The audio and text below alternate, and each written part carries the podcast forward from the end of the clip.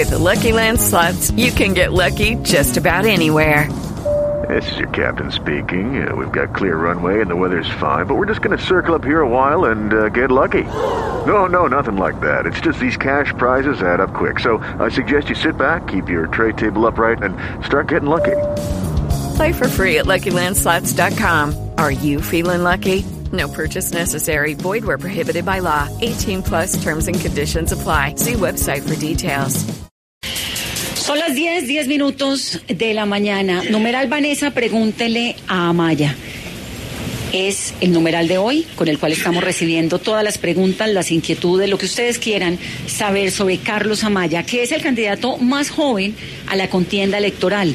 Un hombre de Boyacá, de Socha, hijo de campesinos, su padre eh, vendía leche en su juventud. Luis Amaya se dedica además al cultivo de la papa. Su mamá, doña Gloria Rodríguez, una mujer que trabajó en servicios domésticos, que falleció lamentablemente en un accidente automovilístico y, que no pudo ver lo lejos que ha llegado ese muchachito que arrancó entre el colegio, los cultivos y la bicicleta, que es una de sus grandes pasiones. A punta de Ruana, repitiendo una y otra vez que es orgullosamente hijo de campesinos. Este boyacense está aquí con nosotros en el Bane Móvil, recorriendo Bogotá. Él ya ha recorrido al país, tratando de conseguir la mayoría de votos que le permitan ser el candidato presidencial de la coalición Centro Esperanza. Tiene 37 años, casado con una médica, Daniela Asís, con quien tuvo dos hijos, David y Victoria. Carlos Amaya, bienvenido a 10 AM hoy por hoy de Caracol Radio. Hola Vanessa, muchas gracias por la invitación, de verdad muy feliz de estar acá. Un saludo muy especial para todas y todos los colombianos. Gracias infinitas por escucharnos a esta hora y bueno, con mucha esperanza y mucha ilusión en esta campaña. ¿Cuántas ruanas tiene? Bastantes. Siempre uso esta porque mi abuela me la regaló cuando me fui a la universidad, ella misma la hiló eh, tenía sus ovejas, ella misma mutiló las ovejas y me dijo que la ruana no solo me iba a abrigar del frío, sino me iba a abrigar los sueños, las esperanzas y las ilusiones. Así que ahí hay mucha sabiduría y ha sido parte de mi vida pues tenerla. La usé cuando fue líder estudiantil, me conocieron con, en Colombia como el líder estudiantil de la ruana. La usé como congresista, como gobernador y espero gobernar a este país con ruana para los de ruana. para los de ruana y los de no porque si no entonces es excluyente, no todo el mundo se pone ruana. La ruana es un símbolo de lucha, básicamente en todo Colombia se dice la ley es para los de ruana, un poco para decir es que lo que pasa en este país, que a los de abajo se las aplican toda.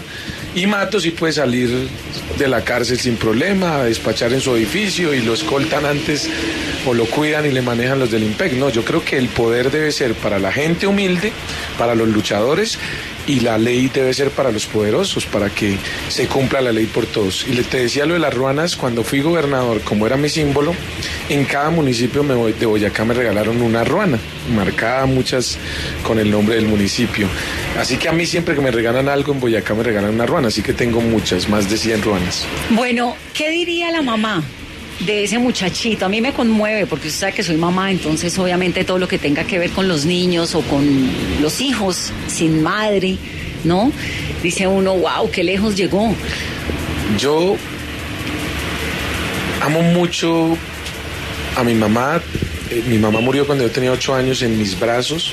Tuvimos un accidente de tránsito, una carretera que no estaba señalizada, un camión que atravesaron, una piedra. Yo iba ahí y mi mamá murió en mis brazos y me dijo algo así como cuide mucho a su familia. Ella era como la líder de la familia. Después de ser empleada del servicio salió a ser eh, a trabajar en un local comercial.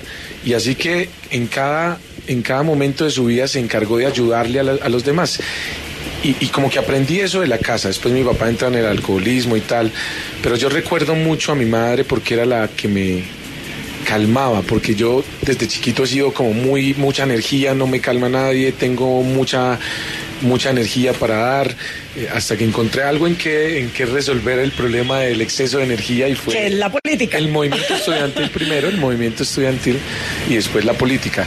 Yo creo que mi mamá se sentiría muy orgullosa, yo jamás imaginé que mi familia fuera tan grande porque hoy eh, ayudamos a un gran departamento como es el departamento de Boyacá y bueno, siento el dolor de muchos colombianos que han perdido su madre y que, y que no tienen pues hoy a producto de la guerra una madre que los abrace. Así que me solidarizo también mucho con los niños que no tienen madre. Mire, la gente cómo se acerca, saluda, nos dicen hola, este es el plan del Banemóvil. Montarse uno en este carrito, conversar, sobre todo ver la gente, ¿no? La reacción de la gente a menos de una semana de las elecciones. Hay quien dice, ah, no sé qué, lo insultan a uno y otros aplauden, pero es parte, digamos, de este ejercicio. ¿Cómo así que el papá era alcohólico? Sí, después de que mi mamá muere, mi papá entra en un proceso de alcoholismo muy duro. Mi papá se dedicó a tomar y a tomar y a tomar, no hacía más, así que quien nos crió fue mi abuela. ¿Cierto? Y mi abuela con su pensioncita, mi, abuela quedó viuda a los 25 años con cinco niñas. mi abuelo Abel trabajaba en una mina y mi abuela nos sacó adelante en medio del alcoholismo de mi papá. Después llega una luz de esperanza a, mi pueblo a través de, de, una iglesia cristiana y eso saca a mi papá del alcoholismo y mi papá se vuelve un hombre de fe que empieza a decirnos cosas como Dios levanta del, del, polvo al pobre y lo hace sentar con príncipes, con los príncipes de su tierra. Y hoy pasa por todo acá contando su historia y diciendo no, no solo mi hijo se sienta con los príncipes, pues que en este momento son los gobernantes, sino que mi hijo se volvió un gobernante. Así que es una historia de fe de mi viejo y, y yo me siento realmente muy, muy feliz de la inspiración. De mi papá nos enseñó a dar hasta que duela, literal. En un diciembre dijo nuestra prima de Navidad que era un salario mínimo con la que compraba una muda de ropa, dijo, ah, vamos a darla a los niños que no tienen que comer. Y bueno, la, vida me, enseñó a mí que uno, por muy jodido que esté, como dice Pepe Mojica, siempre tiene algo para dar. Y estamos eh, eh, en un momento en la vida en, lo que, en los que quienes nos gobiernan no tienen ni idea de las necesidades de la gente y yo creo que es un momento en el país en, el, en los que debe gobernar alguien que de verdad conozca las necesidades de la gente y la lucha de los colombianos. De ¿Usted es cristiano? Profundamente, sí, profundamente. Eh, después de tantas cosas que han sucedido en mi vida, casi milagrosa, sería una terquedad no creer en Dios. ¿Y tiene templo y apoyo de las iglesias cristianas? No, nunca he hecho política desde las iglesias, no, no creo que si esté bien uno ir a decir que voten por uno porque uno crea en Dios o sea cristiano, no. Es lo que soy, lo que me mueve, es más, yo estoy sentado acá, Vanessa, porque creo que ha sido Dios el que, el que me ha ayudado a llegar hasta acá, porque hace dos meses nadie daba un peso por mí, me decían esos retires, no tiene nada que hacer. Y hoy mi candidatura es la candidatura que más crece, no solo en la coalición, sino en todas, nos triplicamos. ¿Cierto? Pasamos del 5 al 15% y ya en las calles nos conocen. Antes acá en Bogotá, pues no, no lo conocían. No, no lo hubieran rodeado así en el carrito a decirle hola. ¿Usted cree que las iglesias cristianas deben pagar, eh, tributar más? Yo creo que hay que dar una discusión con las iglesias católicas, cristianas, con todas las iglesias, porque digamos que la iglesia no cumple un papel de negocio. Algunos dicen que sí, pero yo creo que la iglesia cumple un papel en la sociedad de contener un montón de cosas que se pueden lograr contener con la espiritualidad, independientemente en qué crean las personas. Si por supuesto hay iglesias que se convierten en negocios, sí deben pagar impuestos, pero si el papel de las iglesias es como el que debería ser, que es darle ese apoyo a la ciudadanía y a los colombianos desde la espiritualidad, evitar homicidios, por ejemplo, que eso muchas iglesias lo logran, no solo cristianas, sino católicas, pues yo creo que ahí le sirven a la sociedad y yo creo que ese papel debe ser pues, respetado y la libertad de cultos también debe ser apoyada por el Estado. Usted arranca, digamos, su carrera ascendiendo como líder estudiantil. ¿Qué tanto ha cambiado ese movimiento estudiantil del cual usted fue líder en el Congreso de la República, hablando y, y empujándole a punta de emoción a tantos jóvenes con el movimiento estudiantil de ahora? ¿Cómo lo compara? Todas las generaciones son diferentes. Yo me sorprendo, por ejemplo, el TikTok es una cosa loquísima. Nosotros subimos un video en TikTok que tiene un millón seiscientos mil reproducciones, pero es un video que yo digo, pero esa vaina, ¿por qué es viral? No, no, no entiende uno porque es de otra generación. Y la generación va evolucionando, es diferente cada generación. ¿Cierto? Los jóvenes de hoy son diferentes a los jóvenes que marchamos en mi generación. Pero sí hay algo en común, Vanessa, y es que todos han tenido la misma causa y es la defensa de la educación pública, educación pública de calidad, gratuita, universal y que sin importar dónde se nazca, que puedan estudiar los jóvenes en la universidad pública. Mi sueño no es que el hijo del presidente sea, el hijo del campesino sea presidente. Ese es el instrumento que va a servir para que el hijo del presidente estudie en la misma universidad, el hijo del campesino, el obrero, el empleado. Y, y esa es la causa también de muchos jóvenes, que sin importar dónde se nace, que pueda llegar a estudiar a una universidad, el hijo de cualquier persona en Colombia y puedan tener igualdad de oportunidades desde la educación. ¿Y en qué, cuál ha sido, cuál fue, digamos, el mayor aporte del movimiento estudiantil que acabamos de ver o que estamos viendo en Colombia en este momento? El mayor logro.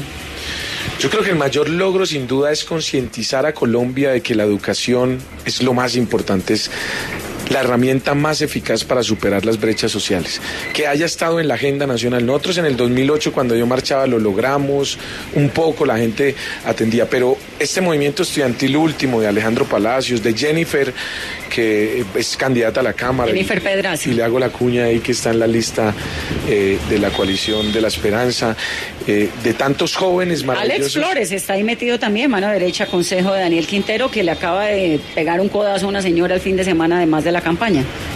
Sí, también, y él hizo parte del movimiento estudiantil, pero bueno, yo, yo creo que eh, es un tiempo en el que esos jóvenes se enteraron y se dieron cuenta que, hay que tienen que participar en política. Cuando yo me metí en el 2010, me acribillaron en la universidad porque decían que era vendido.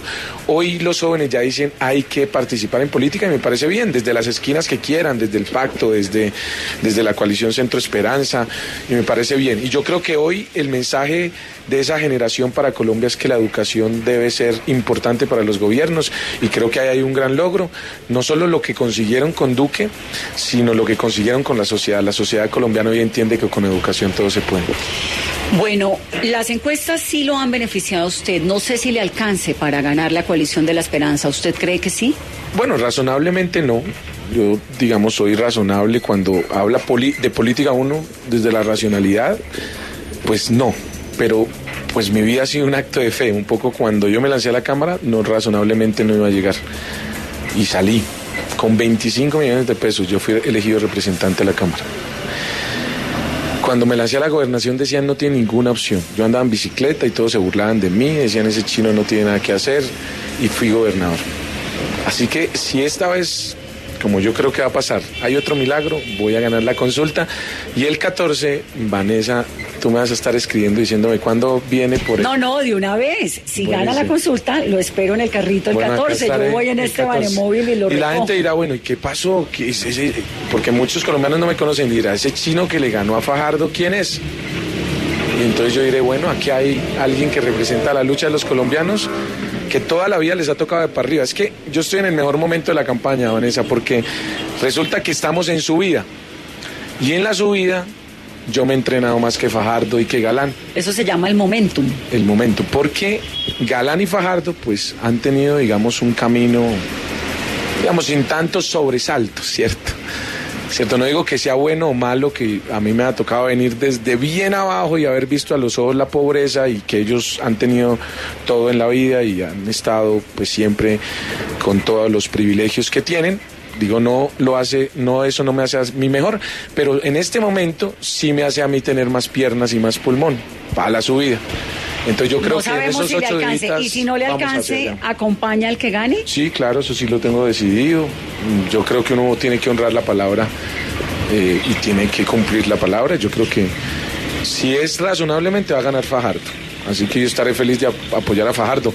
Pero bueno, yo espero un milagro y espero que la próxima vez que me suba en, eh, el, en, este móvil de Caracol, pues pueda todos, eh, pueda contarles sobre lo milagroso que fue ganar y sobre todo que vamos a ganar la presidencia. Yo creo que si Carlos Amaya gana, yo estoy seguro que podemos ganarle a Petro. Estoy absolutamente seguro, y no porque sea Petro eh, a quien hay que derrotar, ¿no? Yo creo que a quien hay que derrotar es al uribismo, pero yo creo que Petro va a pasar a segunda vuelta. Si pasa Fico, te lo decía ahorita, estén seguros que va a ganar Petro. Segurísimo. ¿Usted cree que Fico gana la coalición Yo creo que sí. Colombia? Yo creo que sí, porque hay muchos uribistas que lo están apoyando y ya uno en las regiones ve el centro democrático con Fico. Yo creo que sí, y de todos modos el centro democrático puede estar muy desprestigiado, pero todavía tiene mucha gente y han estado en el gobierno. Y si Fico pasa con Petro, gana Petro, sin duda. Pues yo, por ejemplo, votaría por Petro, te lo digo, en segunda vuelta. Eso le iba a preguntar. Si pasan Fico y Petro, usted va pues por clarísimo. Que es una embarrada porque uno va a votar es en contra de Uribe y no a favor de Petro. pero yo tengo claro que aquí hay que derrotar al uribismo y decirle hasta luego y gracias, pero en democracia ya ellos no pueden seguir mintiéndole a los colombianos. Hace 20 años, Vanessa, decían seguridad democrática. 20 años llevan diciendo eso. Hoy no hay ni seguridad y está en riesgo la democracia. Entonces yo creo que hay que decir hasta luego. ¿Y Rodolfo Hernández? Pero no, yo no creo que tampoco le alcance. Él dice cosas muy muy populares que la gente quiere escuchar, pero no hay nada de fondo allí. Y pues alguien que no conozca el Bichá, que le pregunten del Bichá y no sepa dónde queda, así muy jodido. Yo no creo que Colombia quiera un presidente que ni siquiera conozca los lugares olvidados. Pero mira, Vanessa, que por si eso. llegara estoy... una, perdón, antes de continuar, una segunda vuelta, por decir algo hipotética, estamos viendo a seis días de las elecciones todo tipo de hipótesis. Petro, Rodolfo Hernández, ¿con quién se iría Carlos Amaya? Uy, difícil, difícil. Ahí sí tocaría no sé, muy complicado, porque pues creo que Petro despierta en la gente, en mucha gente, mucho, mucho veneno, mucho odio. ¿sí? Yo, por ejemplo, los ataques que recibo, yo los recibo del uribismo, durísimos, pero no con tanta rabia y con tanto odio como del petrismo. Hay mucha gente que Petro logra despertar un resentimiento muy fuerte y yo creo que esa división del país no le conviene a Colombia. Aquí no podemos decir que nos vamos a vengar de alguien, ¿no? Pues si uno llega al poder para vengarse de alguien, pues está muy mal. Uno no puede llegar al poder tampoco diciendo tengamos miedo porque nos vamos a volver como Venezuela. Tampoco. Yo creo que uno tiene que convocar desde la esperanza y eso es lo que estamos haciendo nosotros. Pero Rodolfo también yo creo que él no entiende las dimensiones del problema del país. Él cree que que el problema es quitarle la chequera a unos y que vender el avión. Y yo me imagino el, eh, a, a, Rodolfo viviendo por acá en un edificio complicándole la vida a la gente que vive en el edificio. Y por no, no puede, le toca irse a vivir a la Casa de Nariño sí o sí, porque sí, el presidente viviendo aquí donde no, estamos, en la séptima no, con 47, le, pues es un camello para los vecinos. Para los vecinos. Yo fui gobernador y hice eso. Te digo, me salí de la casa privada y me fui a vivir a mi casa.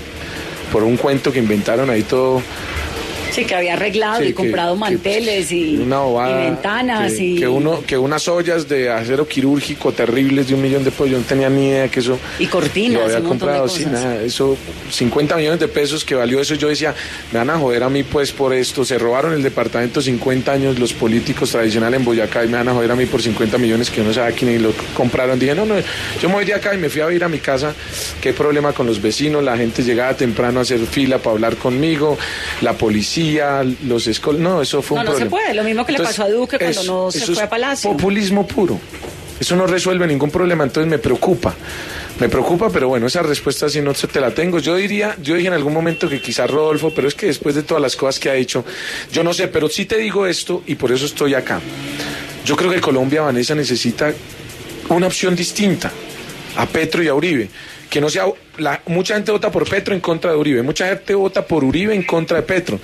Yo espero que Colombia vote por mí a favor de ellos, a favor de los que luchan, de los que están en la calle, del vendedor ambulante que vimos ahorita, de la gente que en este momento va a un transporte público para ir a trabajar, de quien está trabajando, de quien va a estudiar, a favor de sus causas, de sus luchas, no en contra de alguien. Y por eso está la coalición Centro Esperanza que espera ser esa opción alternativa. No, pero la que pase a coalición Centro vuelta. Esperanza está completamente rota como consecuencia de los señores de la coalición Sí, de la pero- esperanza. Usted está ahí metido porque usted es uno de los señores de la coalición de la esperanza que entraron con una explosión bárbara de, de- de confianza de la gente y eso pues resultó terrible porque no fueron capaces de unirse, porque el uno acuerdo.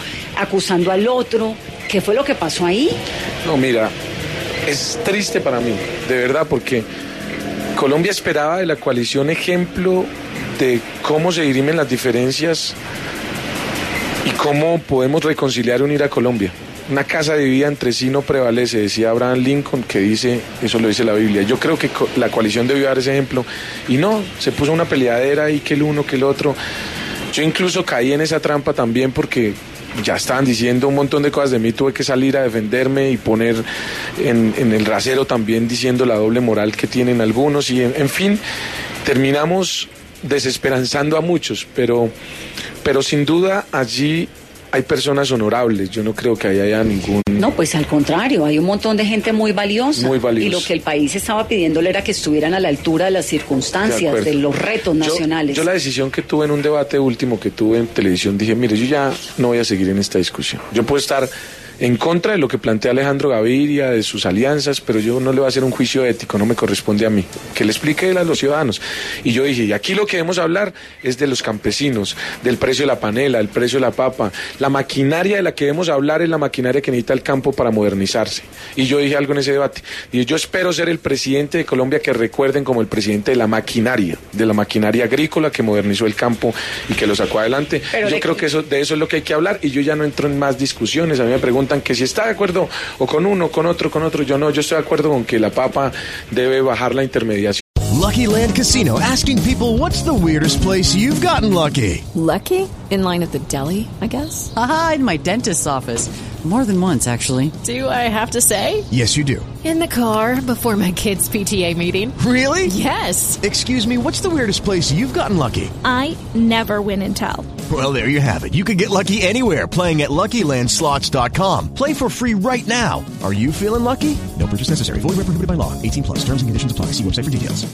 Del precio de la papa porque 2.200 gana mi papá por kilo y los 2.400 restantes de los que pagan acá en Bogotá se queda el intermediario que no pone una gota de sudor y que, que no es, arriesga que es nada. inverosímil porque Colombia es un país de papa y con es. estos precios, de verdad que a uno sí, eso le duele un montón. Y ahí pienso en su papá, ¿todavía cultiva papa? Sí, el viejo ahí trabaja, cultiva la papa, le ha ido bien últimamente y, bueno, me, me habla mucho. A mí no me cuentan las estadísticas, no leo en un libro que es que el abono triple 15 subió. Papá me dice, oiga, amigo, imagínese que el abono valía 80 mil hace año y medio y ya vale 220 mil. A mí no me cuentan lo que lo duro que está sembrar papa. A mí, mi papá, no, no lo leo en un libro, mi papá me lo cuenta, me llama y me dice. Así que yo creo que la solución está en el campo. Y a propósito de la inflación, mira, revisaba los, los datos este fin de semana, el DANE dice que los alimentos subieron en un 19.9%. Es extraordinariamente alto ese crecimiento. La gente está aguantando hambre.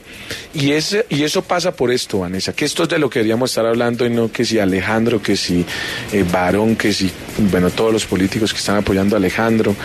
Por ejemplo, yo creo que han sido absolutamente injustos con Rey, me parece que es injusto, con Nicolás García, me parece que es un buen gobernador, de verdad.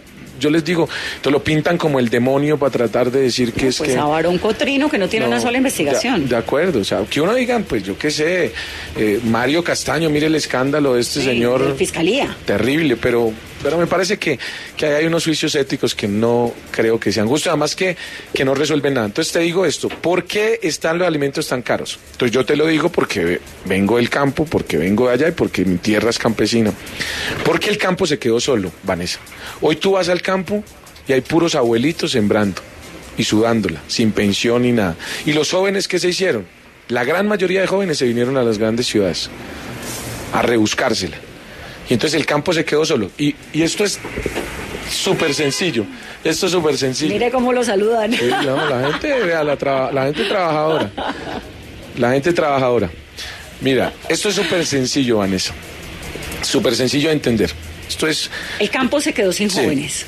la, la economía dice que a mayor oferta los precios suben y a menor de ven- a menor oferta los precios a mayor oferta, perdón, los precios bajan y a menor oferta los precios suben. Pues resulta que en Colombia ya no hay quien cultive y en el campo hay muy poca gente cultivando, entonces hay muy poca oferta de comida, así que los precios suben. ¿Qué hay que hacer para resolverlo? Sencillo, que hayan muchos campesinos sembrando comida. La solución que plantea Duque, que es absolutamente torpe, es seguir bajando aranceles para que importen mucha más comida y para que bajen los precios porque las importaciones aumentan. ¿Y la de Petro? Y esa, eh, subir aranceles tampoco es el camino. Está equivocado también el señor Adi Petro. ¿Qué pasa con aumentar las importaciones? Eso tiene un gran problema. Bueno, en 1990 César Gaviria cambió 12 millones de campesinos por 12 familias que importan y se llenan de plata, pero eso no genera empleo. No, de acuerdo, porque eso entonces termina lo que está pasando ahorita con tantos productos nacionales que terminan teniendo una competencia directa, Claro. la leche. No, entonces, la leche, el maíz, la cebada. Mire, ¿por qué la pola a los jóvenes que escuchan esto a esta hora? ¿Por qué la pola está tan escasa y tan cara? Hay gente que me dice, oiga, Amaya, imagínese que fuimos a la tienda, ya no hay ni pola, hermano, esto está tan jodido.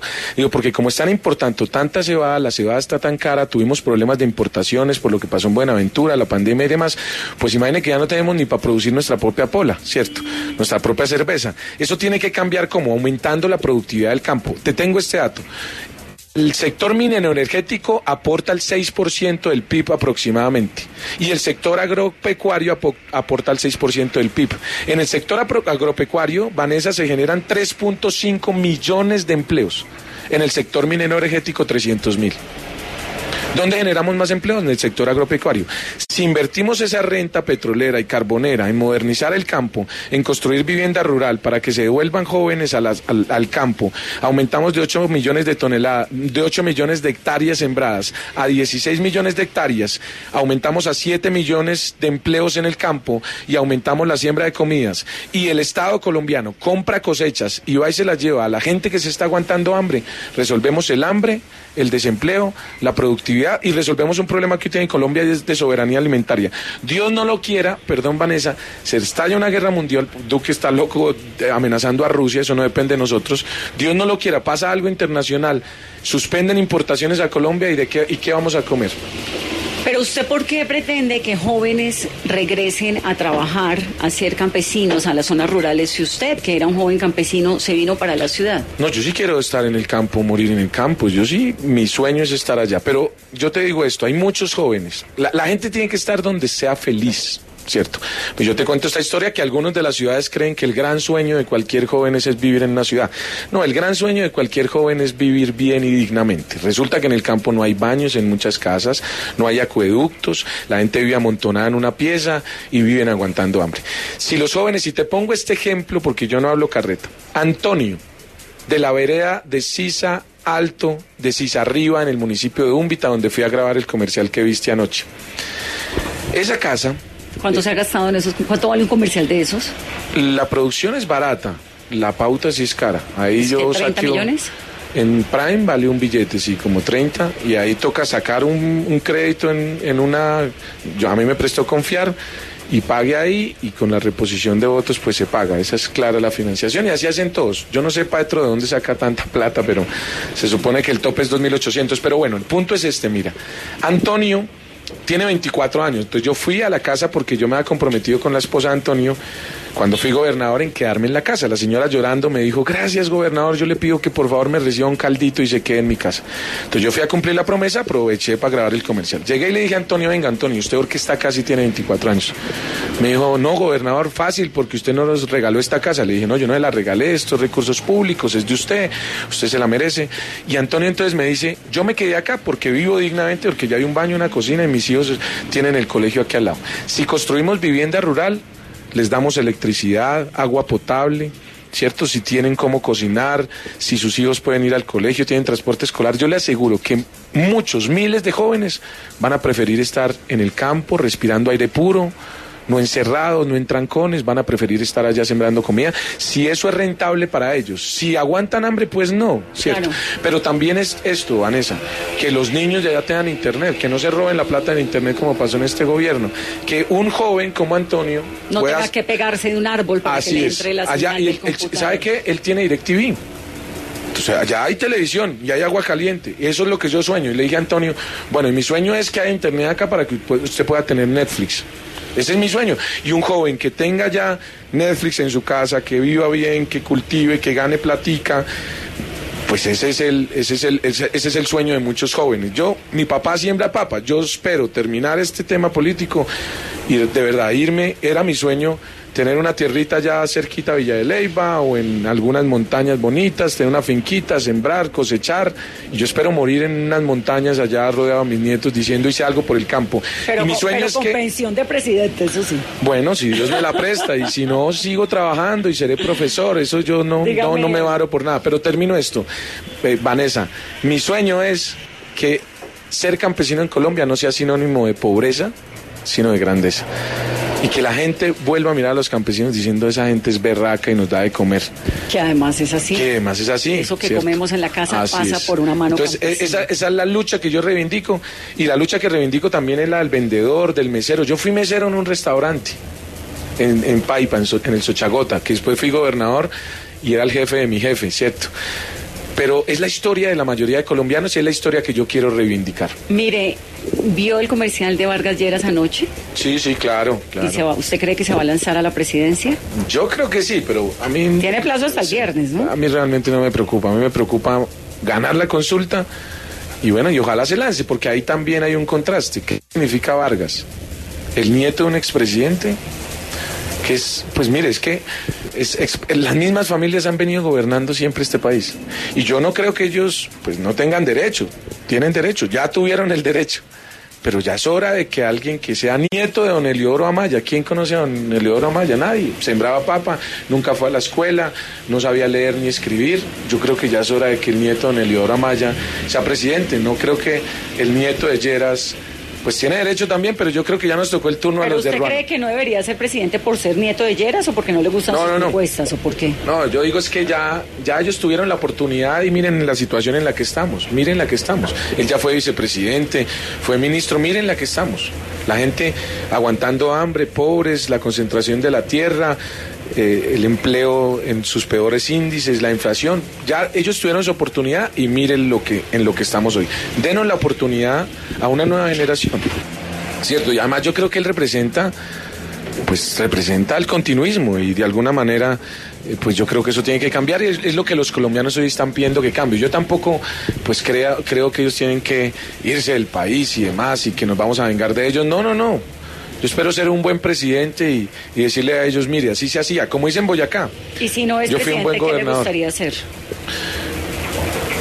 Me gustaría ser un buen papá, ¿sabes? Porque en este tema de la política uno está tan lejos de los niños y a mí eso es lo que más me parte el alma. Tiene dos hijos, ¿no? Sí, dos hijos, David Un matrimonio con una mujer preciosa que algunos criticaron porque hizo en la plaza de, eh, Villa De Villa de Leyva, Leyva, sí, que pero- es un lugar público. Ese es un cuentazo, otro cuentazo.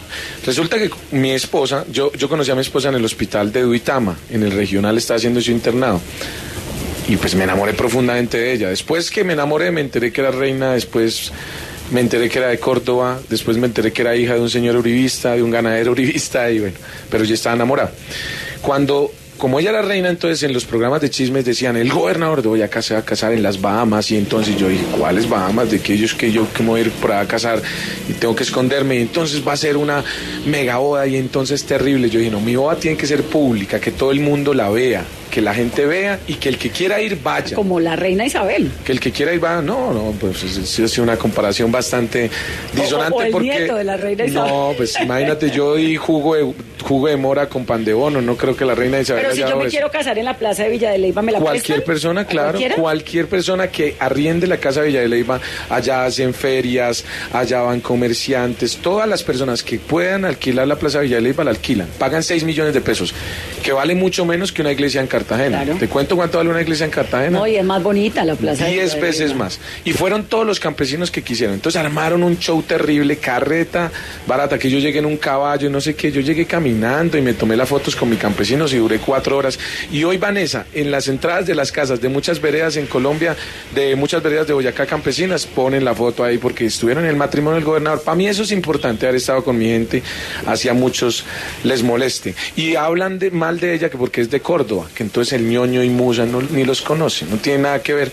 Pero esa es la politiquería de Boyacá, digamos que siempre inventa cualquier cosa pa- para dañarme. Pero yo a mi esposa la amo, mi hijo David espero estudie en la, en la misma universidad pública cuando sea grande, el hijo de Antonio, el de la vereda de Sisa arriba, que se llama Dylan Antonio, y se tomen una pola ya de cebada colombiana y digan, vea, su papá cumplió la promesa porque el hijo del presidente estudia en la misma universidad, el hijo del campesino. Usted me ha hablado en la entrevista en 40 minutos dos veces de la cerveza, lo cual casi, gusta, que, casi que le amerita el voto de 10 AM. O sea, eso no es una crítica, al contrario. No, ¿Qué me encanta la pola, ¿A encanta qué hora se toma pola. la primera pola un sábado?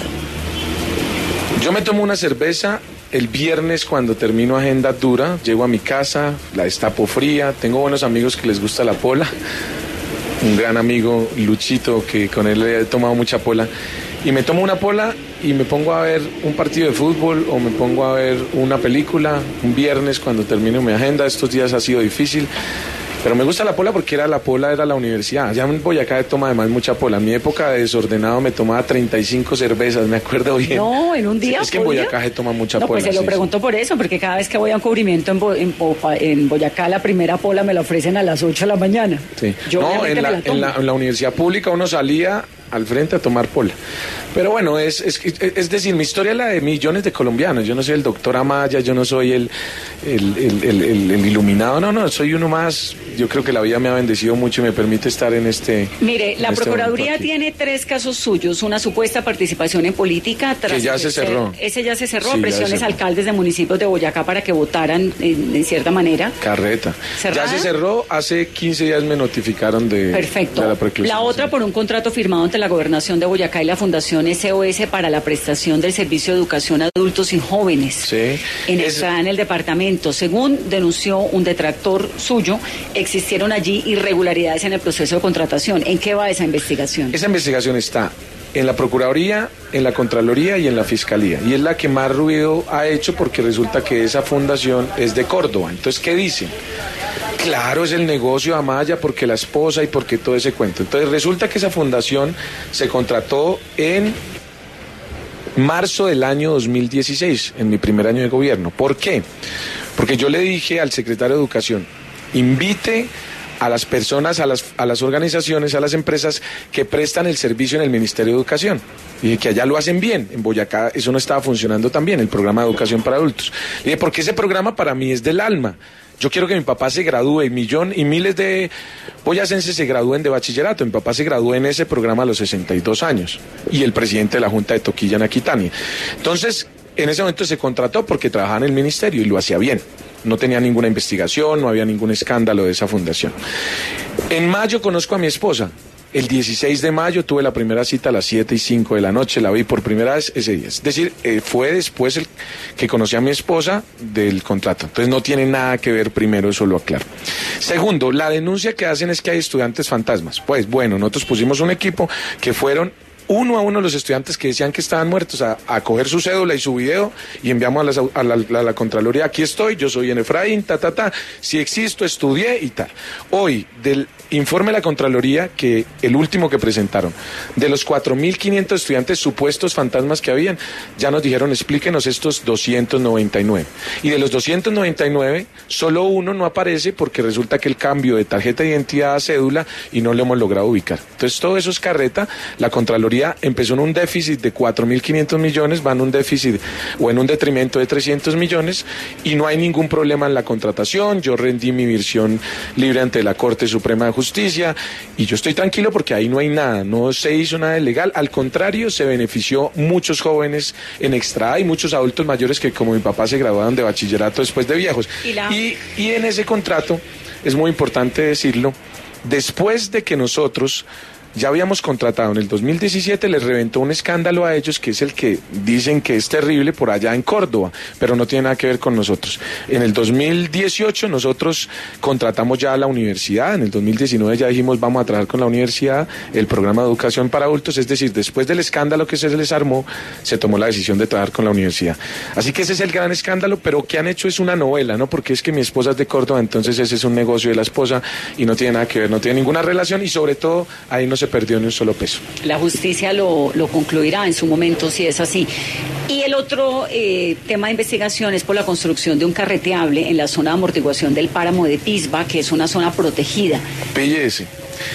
Y si me sancionan, yo estaré tranquilo, con mi conciencia tranquila. Vanessa, cuando yo me fui para el páramo de Pisba, en un lugar que se llama la Laguna del Soldado, donde empecé mi campaña en marzo del 2015 como candidato a la gobernación, Vanessa, allí empecé por la historia de la libertad. Yo fui el gobernador del Bicentenario, me fui para allá.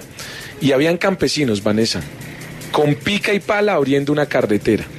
Yo conocí esa historia. Lo que pasa es que acá la Procuraduría no tiene ni idea porque están en un edificio cómodos y van al médico tranquilos. Allá, en el páramo de Pisba, en Socotá, de donde es mi abuela, la gente abrió una carretera con pica y pala. ¿Sabe por qué, Vanessa? Porque la gente que vive en las veredas por donde pasó Bolívar y que abrigó a Bolívar y que, y que son herederos y nietos y tataranietos de los que levant- libertaron esta patria, se mueren allá metidos porque no tienen como una ambulancia ¿Cómo dentro. salir? Y entonces los sacan en palos y en cobijas. Y yo dije, no, yo esa historia sí no aguanto. Y entonces mandé la maquinaria a la gobernación con ingenieros ambientales para cuidar y mirar un trazado que no dañara al medio ambiente. Y entonces la Procuraduría abrió una investigación, que porque yo había metido la maquinaria y me ordenó quitar la maquinaria. Me vine acá porque eso está prohibido.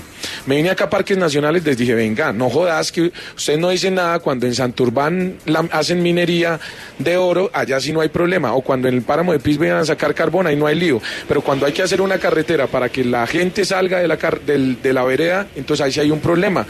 Yo dije, no. Y vinimos aquí y no quisieron aceptar. Pues yo voy a ser presidente, Vanessa, para resolver ese problema.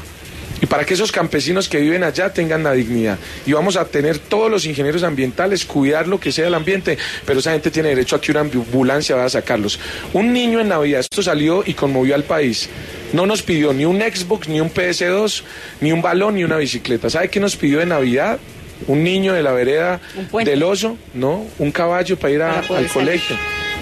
Bueno, Entonces, esas son las investigaciones y aquí estoy tranquilo porque el que nada ve, nada teme. Así que- numeral Vanessa, pregúntele a Amaya. Tengo muchos interrogantes, propuestas para la juventud colombiana, dice Julián Rodríguez. Eh, Empleo, educación y empleo, Carlos. Alberto dice por el apartamento 2.400 millones que tienen Rosales, la casa Es- quinta de no sé es cuánto que tiene carreta, Paipa. carreta. Déjeme, Pero que déjame- tengo que ir a las noticias locales. No tenemos todavía más tiempo, pero necesito hablo- ir a las noticias locales y regresamos Vale, listo, en momentos y contestamos todas estas preguntas que nos están enviando. Numeral Vanessa, pregúntele a Amaya. Hey guys, it is Ryan. I'm not sure if you know this about me, but I'm a bit of a fun fanatic when I can. I like to work, but I like fun too. It's a thing. And now the truth is out there. I can tell you about my favorite place to have fun. Chumba Casino. They have hundreds of social casino style games to choose from with new games released each week. You can play for free anytime, anywhere. And each day brings a new chance to collect daily bonuses. So join me in the fun. Sign up now at chumbacasino.com. No purchase necessary. Group. Void were prohibited by law. See terms and conditions. 18 plus.